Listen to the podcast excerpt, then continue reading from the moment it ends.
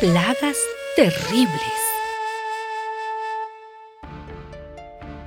Después, el Señor le dijo a Moisés, El faraón se ha puesto terco y no quiere dejar salir a los israelitas, pero mañana temprano irás a verlo cuando él baje al río. Espéralo en la orilla y lleva contigo el bastón que se convirtió en serpiente. Allí le dirás, el Señor, el Dios de los hebreos, me ha enviado a decirte, deja ir a mi pueblo para que me adore en el desierto. Pero hasta ahora no has hecho caso. Por lo tanto, el Señor ha dicho, ahora vas a saber que yo soy el Señor. Cuando yo golpee el agua del río con este bastón que tengo en la mano, el agua se convertirá en sangre. Aarón levantó su bastón y golpeó el agua del río a la vista del faraón y de sus funcionarios, y toda el agua se convirtió en sangre. El faraón regresó a su palacio sin darle importancia a este asunto.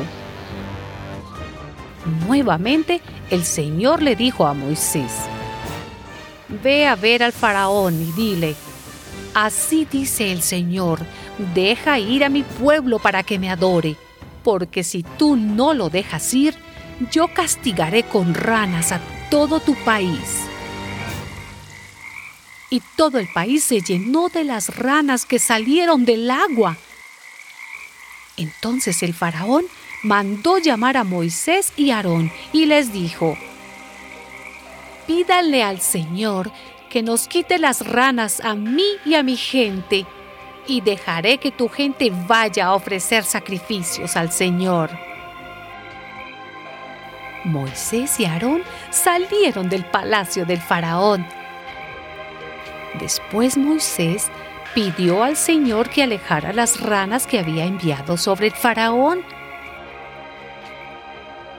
Sin embargo, en cuanto el faraón se vio libre de su problema, se puso terco y no les hizo caso a Moisés y a Aarón, tal como el Señor lo había dicho. Después de eso, el Señor mandó siete castigos más sobre Egipto, los mosquitos, los tábanos, la muerte de los animales, las llagas, el granizo, la langosta y la oscuridad por tres días. Pero el Señor hizo que el faraón se pusiera terco y que no los dejara ir.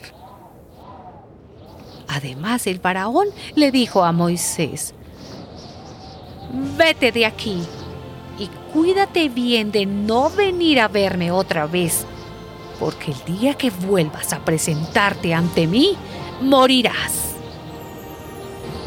Y Moisés contestó, Bien dicho, no volveré a verte.